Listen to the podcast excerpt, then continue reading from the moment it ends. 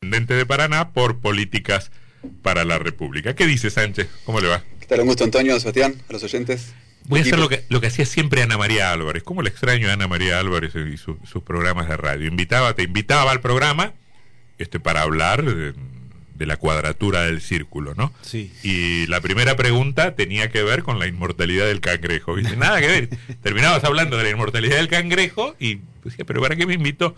Este, mm, lo invitamos a, a Sánchez para hablar de, su- de su campaña y de, y de la municipalidad, pero también es empleado legislativo desde hace cuántos años?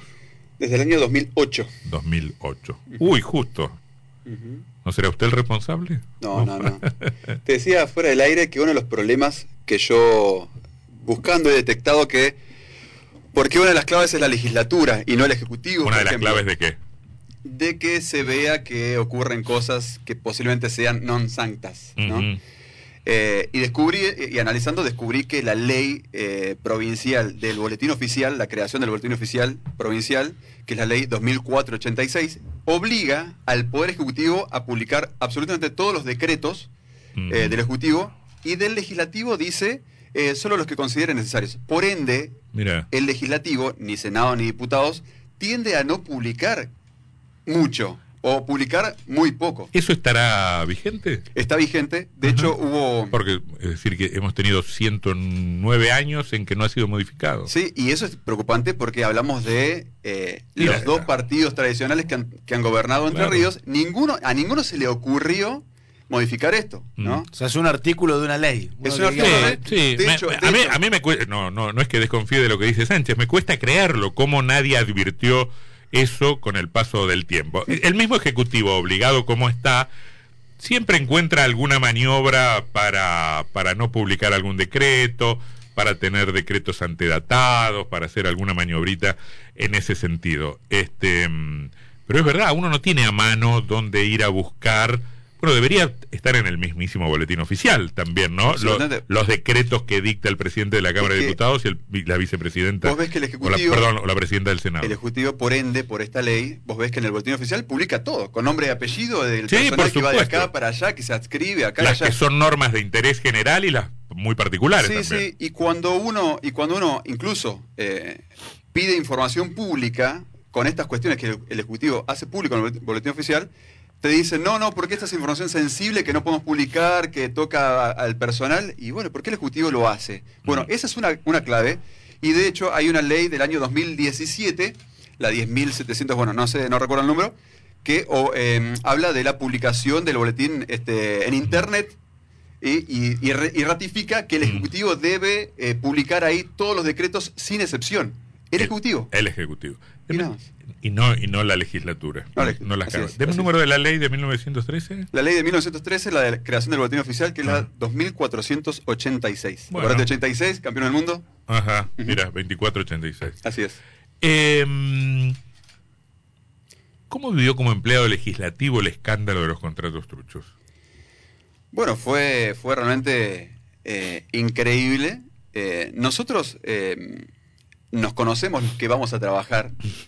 Y fue un comentario entre los que vamos a trabajar. Eh. Este, qué increíble, ¿no? Todo esto que está pasando. eh, que surgió, que saltó en la gestión de Val como vicegobernador.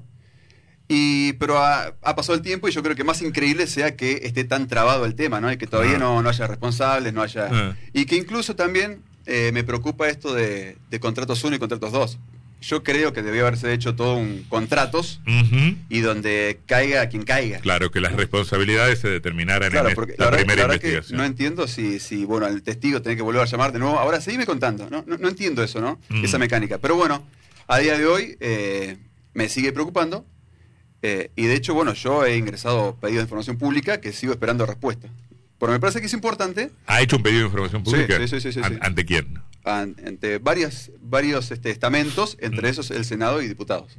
Sin respuesta. Sin respuesta. Mm. eh, y que le espero, alegué a la, o sea, fue, cité a la, a la ley Mm. nacional este, de, Mm. de- de acceso a la información pública. ¿no? No, Con esto no quiero, no quiero ser injusto y responsabilizar al, al empleado legislativo, al conjunto de los empleados legislativos o a un sector del empleado legislativo. Ahora, lo que a mí me, me cuesta, me cuesta creer es que un sistema de esta naturaleza haya podido funcionar en la oscuridad, clandestinamente, siendo que el mismo funcionamiento de este sistema recaudatorio ilegal involucraba a decenas, decenas y decenas de personas. Sí, pero bueno, cuando ves que la ley no te obliga a publicar, Mm. mucho o casi nada, no te obliga a publicar, es un, para los que quieren hacer este daño, es el lugar perfecto. Pero en la legislatura se conoce todo, se conoce qué diputado le paga el alquiler a su amante, eh, se conoce este eh, Pero por- quién se peleó con quién, eh, quién hizo tal cosa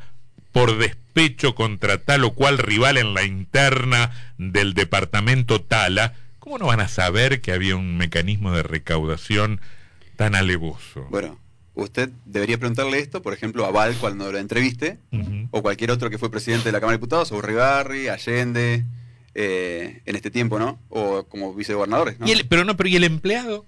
Yo, yo- a ver, yo- Bueno, tal eh, vez uno termina siendo injusto, pero ahora ha asumido la presidencia del Comité Radical Fuad Sosa, que fue dirigente, este, que fue diputado y que fue también dirigente de los empleados Del gremio. Del, del gremio. del cual Este, yo nunca me afilié. no se afilió. Bueno, yo, yo quisiera saber si, si Apler alguna vez dijo algo respecto de, respecto de este punto. Yo he buscado los archivos y no he encontrado nada. Mm. Es más, también eh, a mí me- la, la transparencia me preocupa muchísimo y creo que es una de las grandes claves para hacer crecer. La provincia, el municipio, cualquier gestión crece enormemente con transparencia. Pero no solo crece, porque la, la transparencia puede ser eficaz, puede contribuir a la eficacia, no tengo ninguna duda de eso, pero lo que entrega básicamente es legitimidad, o sea, le permite al gobernante decir, miren, porque, por- por- porque estoy limpio, puedo mandar, esa es la clave de, de- de cualquier mm, sistema de gobierno que necesita, como la democracia, el consenso de la población.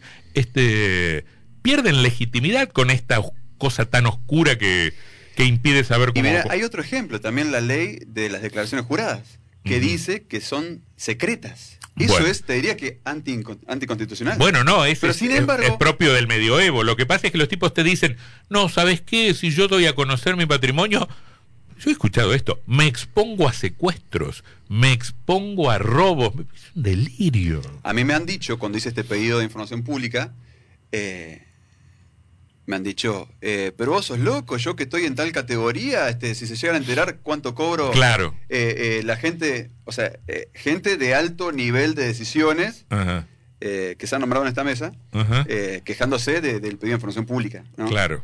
Entonces, a mí me preocupa enormemente, pero no son los empleados los que tienen la culpa. Los, em- los que tienen la culpa de todo esto, y lo que también queremos vislumbrar con la transparencia, es que si los que estaban en niveles de decisión, de toma de decisiones, y de nombrar empleados y acá y allá, sí. han hecho las cosas como corresponde, con transparencia, porque posiblemente lo hicieron de manera legal, pero posiblemente no fue ético. Y por eso Exactamente. no quieren que se conozca. Bueno, pero yo, no... no, O sea, ahí no- habría no- que trazar una línea entre eh, los que conocían esa información o tienen acceso a esa información y los que no, porque la mayoría Bueno, pero de los ¿cómo empleados, saberlo? ¿Cómo saberlo? Bueno, es pero es la- difícil saberlo. Pero la Lo mayoría pasa- de los empleados que no trabajan en el área contable y de, de designaciones no se enteran con información. Pueden escuchar un rumor, che, No, ¿sabes claro. entró? Es que- ¿Qué es? Es que en la es legislatura es que- es que se- los habla- rumo- los pero rumores siempre hubo. Los empleados, como ¿Qué cualquier ciudadano, tienen el mismo acceso a la información pública que tiene cualquier ciudadano, o sea, casi nula en Sí, ese sentido, sí. por las leyes que te nombraba anteriormente. Sí. O sea, yo lo que yo, viste cuando se dice el parlamento, como parlamento es la caja de resonancia de la política, una una oración un poco este pomposa así. Pero no solo es eso, sino que es el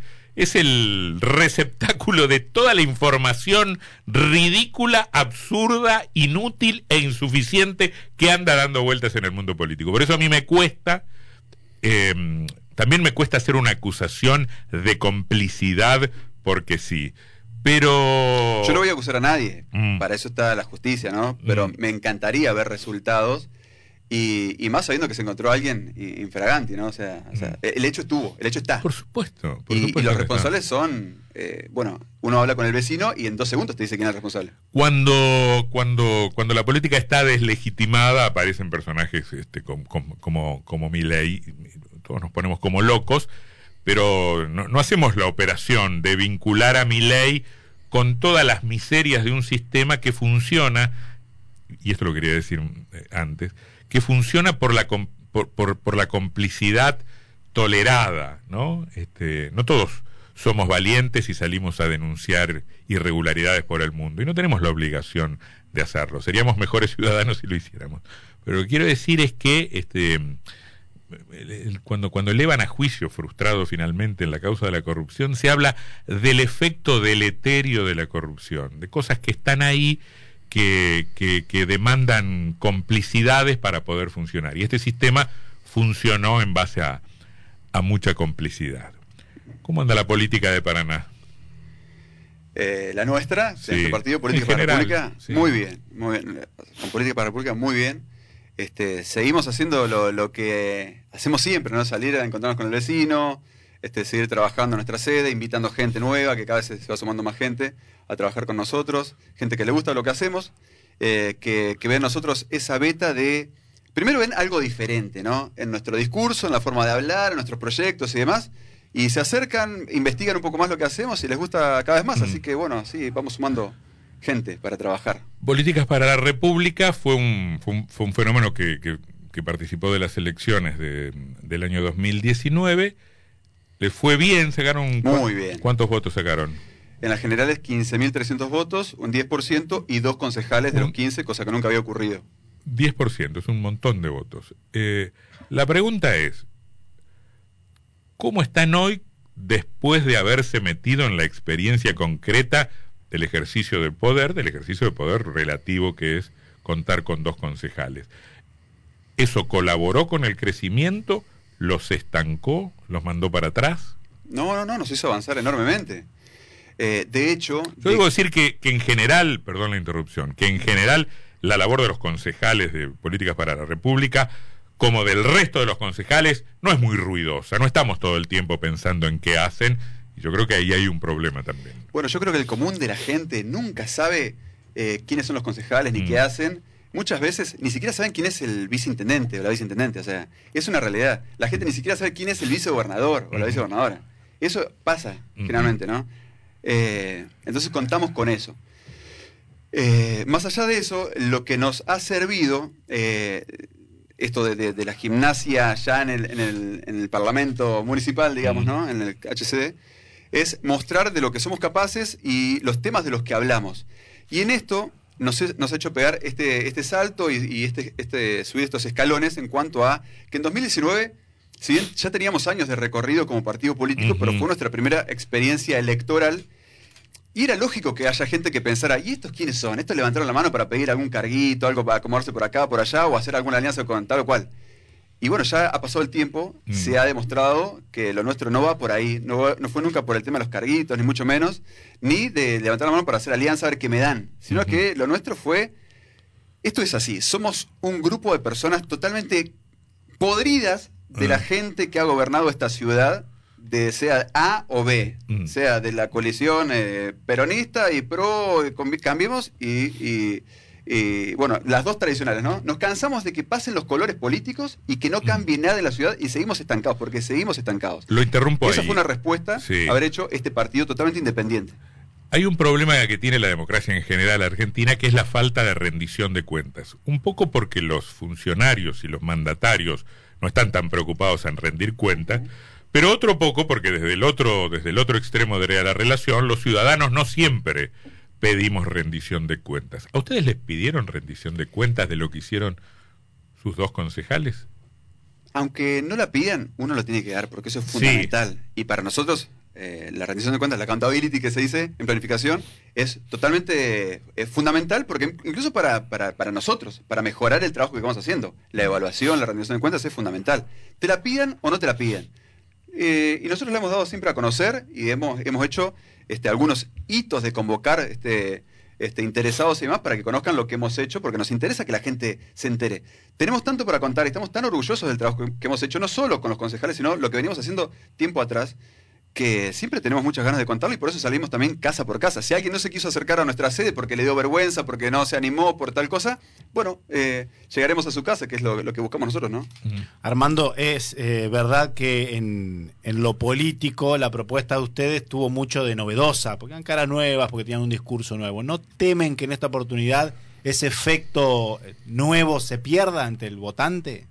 No te creas, eh, no te creas porque en realidad lo nuevo no tiene tanto que ver con eh, recién lo conozco, sino con que eh, dicen algo que nadie había dicho, ¿no? Y con esa potencia es lo que nuestra manera de trabajar. Esto que marcaba yo, esto de, que uno ve que han pasado tantos años y ninguno de las dos gestiones, o sea, los colores políticos que fueron gobernando, se les ocurrió siquiera modificar cosas para mejorar la vida de los ciudadanos, eh, nosotros venimos a cambiar eso. Hay cosas que sí queremos poner sobre la mesa para que sí se modifiquen por el bien de los ciudadanos. ¿no? Ahora, eh, ustedes deben detectar, son un partido que, camina mucho, uno los ve por ahí en, algún barrio de Paraná caminando y así hicieron la campaña anterior. Eh, pero deben detectar que mucha gente ya está cansada que le toquen el timbre, que le hablen de política, enojada y dice, voto a mi ley y no quiero saber más nada con nadie. es más, hay gente que dice, cuando le toquen el timbre, ojalá sean los testigos de Jehová, dice Pero eh, ese, ese voto hartazgo, ¿lo detectan ustedes? ¿Le temen a ese efecto? Eh, lo detectamos y no le tememos para nada, porque sabemos que eh, esa gente que está harta de lo tradicional encuentra en nosotros representantes. Nos, nos, pasa, nos pasa seguido, ¿no? Incluso, no solo la gente que siempre estuvo, que nunca, nunca estuvo en ningún partido o nunca votó convencida en ningún partido, ¿no?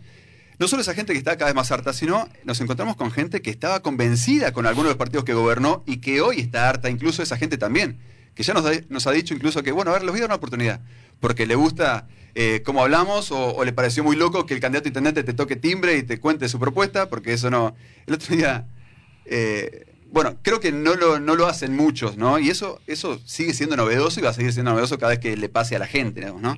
Eh, y, lo, que tenemos para contar, nos pasa esto, que ven en nosotros, primero que hablamos con verdad, no tenemos nada que ocultar, somos nosotros, no tenemos ningún padrino político, lo nuestro lo hacemos con total esfuerzo, la guita que gastamos la gastamos de nuestro bolsillo, eh, nos cuesta... Dígame cuánto van a gastar en la campaña. Se lo estamos preguntando a todo el mundo. Sí, sí, sí, sí, he visto, he visto, he visto. Eh, mira, nosotros empezamos a, gastar en darnos a conocer para esta campaña del 2023 desde, el, desde diciembre del año pasado. Venimos gastando en promedio 150 mil pesos por mes, eh, con dinero de cada uno de nosotros. Hace unos días, bueno, ayer nos, nos desayunamos con que nos rompieron un cartel que nos había costado eh, dinero importante, ahí en el kilómetro 4 del acceso sur, eh, fue, realmente fue un bajón porque nos costó, nos cuesta esfuerzo hacer eso. Eh, y bueno, se movió tanto en las redes que ayer mismo este, logramos que aportantes diferentes eh, aportaran al partido 30 mil pesos. y alguno dirá, bueno, pero usted es un partido que, desde Nación reciben dinero, vi la noticia hoy, que... No, no, los partidos de distrito, los nacionales, sí reciben dinero de Nación. Nosotros que somos partido municipal por ahora, eh, nos financiamos con dinero de nuestro bolsillo. ¿Le preocupa el escenario de unas elecciones pegadas a las nacionales? Que ustedes no van a tener candidato a gobernador ni candidato a presidente, una boleta más cortita. No nos preocupa, eh, la nuestra va a ser una boleta corta, a intendente y concejales. El escenario desdoblado hubiera sido parecido porque tampoco vamos a tener candidato a gobernador, que es nuestra idea, pero bueno, más adelante estamos todavía en la búsqueda de los 4.000 afiliados para el, partido provincial, de distrito provincial. Lleva tiempo, no es fácil, pero seguimos en ese proceso. Mientras tanto, bueno. ¿Tiran lazos con los partidos vecinalistas de otras ciudades o, ¿O es una construcción distinta la de ustedes? Tenemos contacto de cordialidad, pero lo nuestro es otro partido. Eh, no somos vecinalistas. Eh, somos un partido con visión nacional, visión provincial, visión municipal, pero bueno, siempre con ganas de crecer. Arrancamos por el municipio, que es un ámbito donde podemos mostrar de qué somos capaces, pero siempre con ganas de, ir creciendo. ¿no? ¿Cómo se vuelve del hartazgo de la gente? ¿Cómo se modifica ese clima muy extendido en la sociedad hoy? Bueno, yo creo que primero hablando con verdad, eh, porque eso, somos humanos y en el tú a tú te das cuenta cuando alguien te está mintiendo, en general, ¿no? Te das cuenta.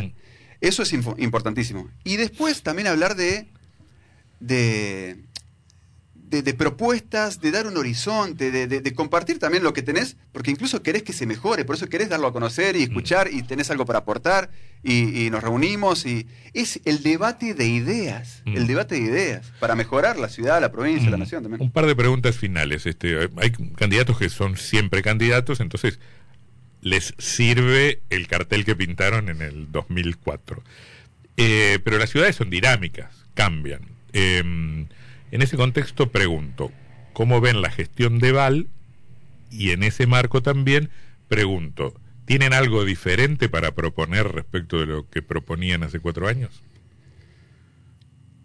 Em, pensé que ibas a decir si teníamos algo diferente de proponer de la gestión actual. No, no, de lo que ustedes mismos, sí, también, por supuesto, pero de lo que ustedes mismos proponían. Tal vez alcance con sacar las gacetillas y la plataforma hace cuatro años y volver a plantearla ahora. Mira, una gran clave es que para hacer un programa de gobierno que nosotros sí tenemos y que esta gestión no tiene, la gestión anterior tampoco tuvo y la anterior tampoco, que nadie tuvo, porque nadie tuvo un, plan, un programa de gobierno, nadie tuvo, tristemente es así. Nosotros sí lo tenemos, esa, esa es una gran diferencia. Más allá de eso, cuando hicimos el programa de gobierno para la ciudad de Paraná, hicimos un gran diagnóstico. Y lo que veíamos es que los problemas siguen siendo los mismos. Hace unos días volví a releer el PDEP. Eh, en casa tengo el PDEP, tengo el plan de acción del BID, tengo un montón de cosas, ¿no? bueno, qué lindo, qué cantidad de papeles el santo botón. No, no es el santo botón. Pero lo lee por lo menos. No, no es el santo botón. es, esfuerzo, es, es este, sabiduría, es técnica. No, yo no puedo entender cómo no tenemos un PD funcionando de manera permanente. Bueno, sí, ¿por qué no? ¿Por qué no?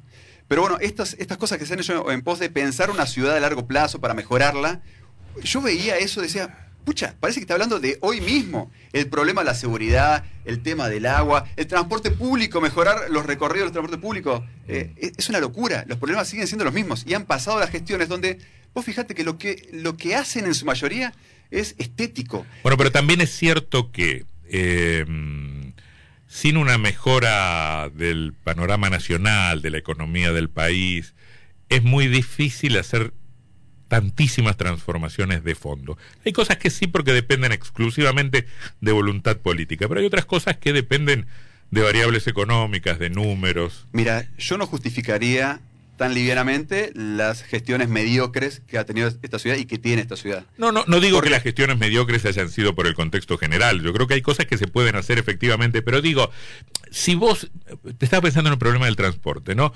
Si vos después de 20 años te encontrás con que las empresas te dicen, no viene nadie de otro lugar porque no hay mercado, porque el sistema tiene sus limitaciones, porque la rentabilidad está condicionada por esto y por esto, yo debo ponerme a pensar que hay ahí algo de verdad, ¿no? Y que es un problema que excede a lo que puede hacer un intendente. ¿Se, entiende? También hay algo de mentira. Eh, es cierto que el convenio que se hizo en la gestión anterior es muy mejorable, eh, es malo, pero aparte, es mentira también que esta gestión no podía hacer nada tratada de pies y manos en cuanto al transporte como para mejorarlo. De hecho, nosotros en el 2020 propusimos un plan director de movilidad con un montón de ideas que mm. pudo haber aplicado desde aquel entonces esta gestión. Aparte... Pero ¿por qué no hay 25 empresas que digan, ah, yo quiero competir por el transporte? Porque no es rentable el boleto. Bueno, pero a, eso, a eso me refiero. Pero además, además, si esta gestión ya sabía que no iba a poder hacer nada, porque eh, al final en esa cuestión, en transporte, esta gestión no hizo nada, solo la desidia, si ya sabía que no iba a poder hacer nada porque el contrato del convenio se hizo la gestión anterior, ¿por qué lo prometió en campaña? Dijo, sí, vamos a mejorar la frecuencia, el transporte público, la calidad y demás. Mm.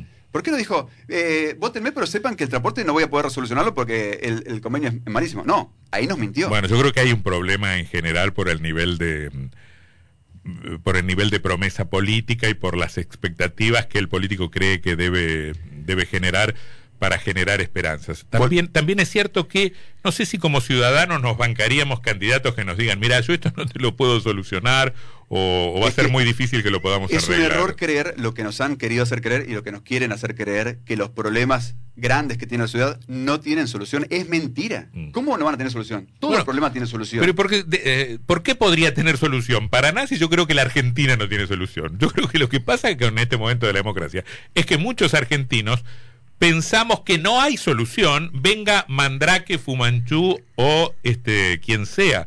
¿Por qué voy a pensar que los de Paraná sí tienen solución si no le veo solución al problema nacional?